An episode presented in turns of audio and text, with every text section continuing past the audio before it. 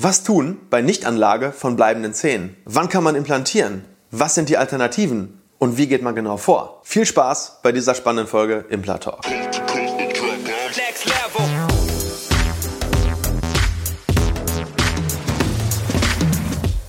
Hallo liebe Community, mein Name ist Dr. Stefan Helker und ich heiße euch herzlich willkommen bei der Audioversion unseres erfolgreichen YouTube-Formates Implatalk. Sollten dir die visuellen Einblendungen an der einen oder anderen Stelle fehlen, komm gerne nochmal auf unseren YouTube-Kanal und schau dir das passende Video an. Und jetzt viel Spaß mit dem Podcast.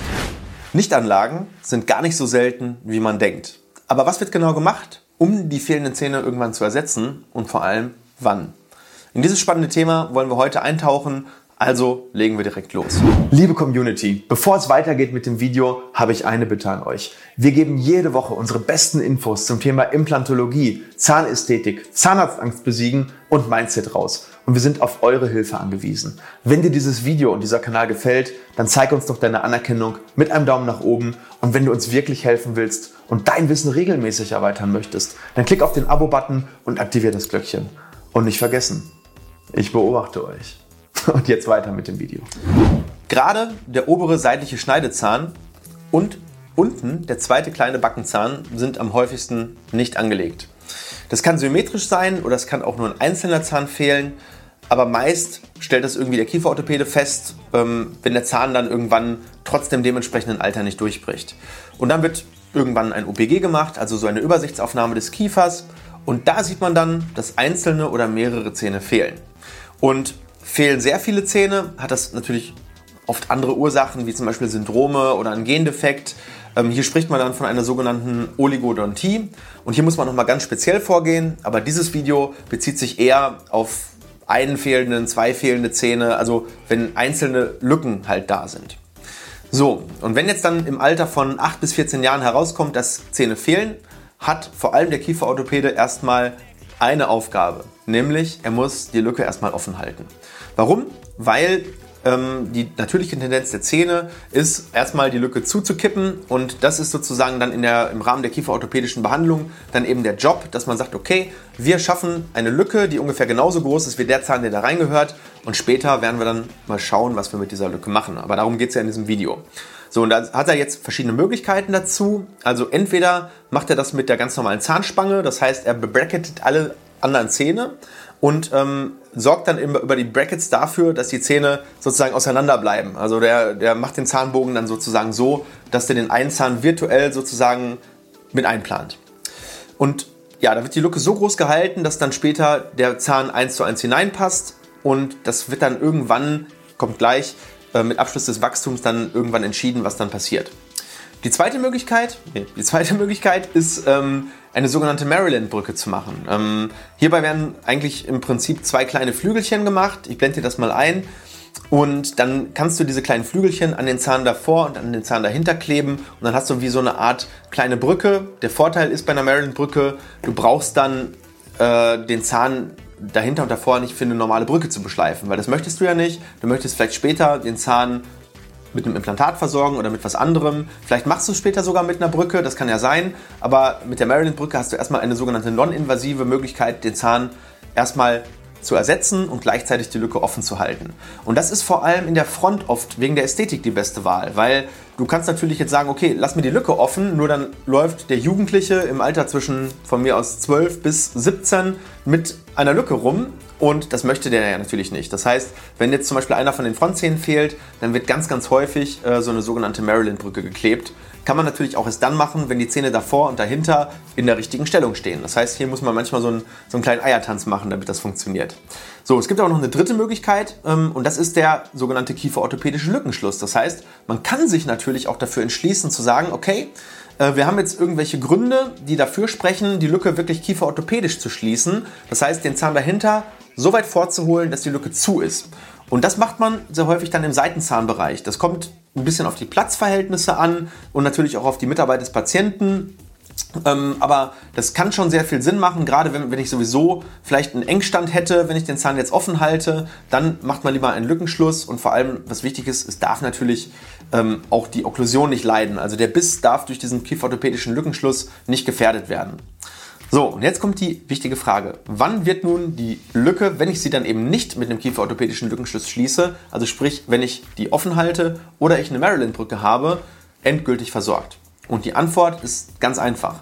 Und zwar nach Abschluss des Wachstums, falls das Ganze natürlich mit einem Implantat versorgt werden soll. Aber auch ähm, ja, möglichst schnell nach Abschluss des Wachstums. Das heißt, man soll dann nicht noch jahrelang warten, weil irgendwann ähm, möchte der Heranwachsende oder der Erwachsene natürlich erstens eine endgültige Versorgung wegen der Ästhetik und zum anderen ähm, ja, hast du das Problem, dass sich natürlich auch dann der Knochen irgendwann abbaut, wenn du dann nicht irgendwann zum Beispiel ein Implantat da reinsetzt.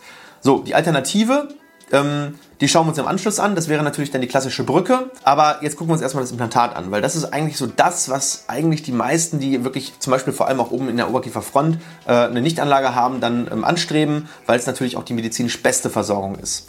So, man kann leider kein fixes Alter für den Implantationszeitpunkt angeben, äh, weil Männer wachsen in der Regel erstens länger als Frauen. Das heißt, Männer wachsen in der Regel vom Körperwachstum her so bis sie 18, 19 sind und bei Frauen, äh, die wachsen so bis sie so 16 bis 18 sind. Ähm, das Problem ist, das kann in Ausnahmefällen auch viel länger dauern. Das kann auch bis Mitte 20 gehen. Und weil man das jetzt natürlich nicht weiß, ob derjenige noch wächst, gibt es eigentlich zwei Hilfsmittel. Das erste, also Hilfsmittel, um das Wachstumsende abzuschätzen. Das erste Hilfsmittel ist die sogenannte Handwurzelaufnahme. Das heißt, hierbei wird ein Röntgen von den Mittelhandknochen gemacht und da werden die Gelenkfugen der Handknochen beurteilt. Und wenn die Gelenkfugen geschlossen sind, kann man davon ausgehen, dass das Wachstum abgeschlossen ist. Es kann aber auch anders abgeschätzt werden, wie lange es noch etwa dauern wird, nämlich indem man eine sogenannte Fernröntgen-Seitaufnahme macht. Und hier kann man vor allem den Wachstumstyp feststellen, also zum Beispiel, ob jemand eher ein horizontales oder ein vertikales Wachstum hat. Ähm, das wird meistens vom Kieferorthopäden dann eben beurteilt und wir bekommen noch ganz viele andere Informationen über den Entwicklungsgrad des Schädels und vor allem der Kiefer. Ähm, wichtig ist vor allem eins, dass sich der Kieferkamm im Großen und Ganzen nicht mehr verändert, wenn das Implantat versorgt wird. Warum? Weil sonst die Implantatkrone ihre Position relativ zu den restlichen Zähnen, Zähnen verändern könnte. Weil der Kieferkamm wächst am Implantat anders als am Zahn. Der wächst nämlich am Implantat meistens deutlich langsamer. Und jetzt musst du dir vorstellen, ähm, also du musst dir vorstellen, wenn ich, wenn ich jetzt das Implantat sozusagen im Wachstum schon setze und es dann versorge und um das Implantat herum wächst alles schneller als am Implantat selber, dann kann es sein, dass das Implantat irgendwann gar nicht mehr in Okklusion steht. Das heißt, was vorher noch eine, eine Berührung hatte zum Gegenzahn, steht dann in der Luft. Und dann hast du nämlich ein Riesenproblem. Und auch das Implantat steht dann plötzlich tiefer. Und dann entstehen ganz unschöne, ähm, unästhetische Versorgungen, die dann ähm, ja, nochmal neu gemacht werden, aber niemals ähm, die ästhetischen Ansprüche desjenigen, der das dann haben will, erfüllen können. Ähm, trotzdem kann man in seltenen Fällen sogar bereits im Wachstum implantieren, aber nur, wenn alle anderen Therapiemöglichkeiten keine Alternative sind und dann auch nur in Abstimmung mit, mit allen Experten, die damit involviert sind, mit dem Kieferorthopäden, mit dem Orthopäden, mit dem Zahnarzt. Das ist meistens eine sehr, sehr komplexe und ähm, aufwendige Geschichte. Deswegen wird in den meisten Fällen dann eben doch erst eine Implantation mit 18 möglich, wenn die dementsprechende Diagnostik gemacht wurde. Ähm, ich würde sagen, so ab einem Alter von 21 würde ich persönlich sagen, ist man auch ohne Handwurzelaufnahme oder FRS auf der sicheren Seite. Da passiert dann wirklich eigentlich ähm, nichts mehr. Vor allem, wenn man dann sich nochmal die Sicherheit holt, dass man vielleicht im letzten Jahr nicht mehr gewachsen ist.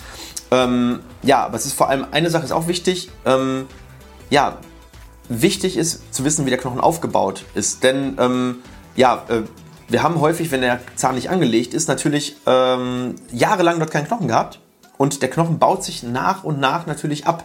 Das heißt, ähm, wir müssen vorher natürlich eine Diagnostik machen und schauen, äh, wie viel Knochen ist noch da. Weil wir haben ganz viele Leute, die stellen sich bei uns vor und sagen, okay, ähm, ich bin jetzt 18, ich möchte jetzt ein Implantat haben. Jetzt ähm, haben die die Vorstellung, okay, wir bohren da eben ein Loch, wir warten kurz und dann kommt da eine Krone drauf. Und das ist meistens nicht der Fall, weil meistens ist der, ist, ist der Kieferkamm ohne den Zahn weniger entwickelt als mit Zahn. Das heißt, es fehlt uns häufig Höhe und Breite. Und deswegen ist es sehr, sehr häufig der Fall, dass dann, sag mal, du kommst jetzt mit 21 und du willst dann das Implantat haben, dass wir erst einen Knochenaufbau machen müssen. Ähm, und der muss dann auch erstmal noch mal ein paar Monate einheilen. Und im zweiten Schritt, wenn der Knochenaufbau gemacht wurde und der ist auch gut angewachsen, dann macht man die Implantation. Nach der Implantation wieder vier bis fünf Monate warten. Und ähm, ja, dann kann im Prinzip die äh, Implantatkrone dann eben auf das, ähm, auf das Ganze draufgesteckt werden. Ähm, wichtig ist, dass der Kieferorthopäde in dieser Zeit auf keinen Fall die Zahnspange entfernt, weil die Lücke muss ja noch offen gehalten werden. Das heißt, die kommt erst wirklich ja im Prinzip ganz kurz vor der Versorgung der Lücke ähm, ab. Das heißt, bis zur Versorgung Zahnspange dran lassen, weil sich die Zähne innerhalb von wenigen Monaten wirklich in die Lücke schieben könnten. Und sobald die Lücke dann eben mit der Implantatkrone versorgt ist, dann kann auch wirklich nichts mehr passieren, weil dann ist das ja sozusagen durch die Krone als Platzhalter gesichert. Ähm, so, was ist jetzt die Alternative? Klar, die Alternative ist natürlich die klassische Brücke. Dafür wird der Zahn davor und dahinter für ja, die Aufnahme wahrscheinlich meistens von der Keramikbrücke beschliffen. Ähm, das ist allerdings meistens nur die zweitbeste Variante. Gut, klar, wenn es finanziell nicht anders geht, dann muss man diese, ähm, diesen Weg gehen. Oder was man auch machen kann, ist, man kann sagen, okay, ich lasse jetzt zum Beispiel meine Maryland-Brücke nochmal zwei, drei, vier Jahre länger da und spare auf ein Implantat. Das ist auch manchmal das, was wir den Leuten raten, bevor wir jetzt ähm, die vernünftig, äh, sag ich mal, ähm, ohne, ohne Substanzdefekte dastehenden Zähne ähm, zu beschleifen. Super, super schade, würde ich keinen empfehlen. Und ähm, da lieber dann lieber zwei, drei Jahre länger warten und Knochen muss dann wahrscheinlich sowieso aufgebaut werden. Ähm, ich empfehle dir hier einfach mal unsere Videos zum Thema Implantat oder Brücke. Da sage ich nochmal die Vor- und Nachteile in die Tiefe. Das würde jetzt wahrscheinlich hier zu tief gehen und zu lange dauern. Verlinke ich dir einmal oben im i.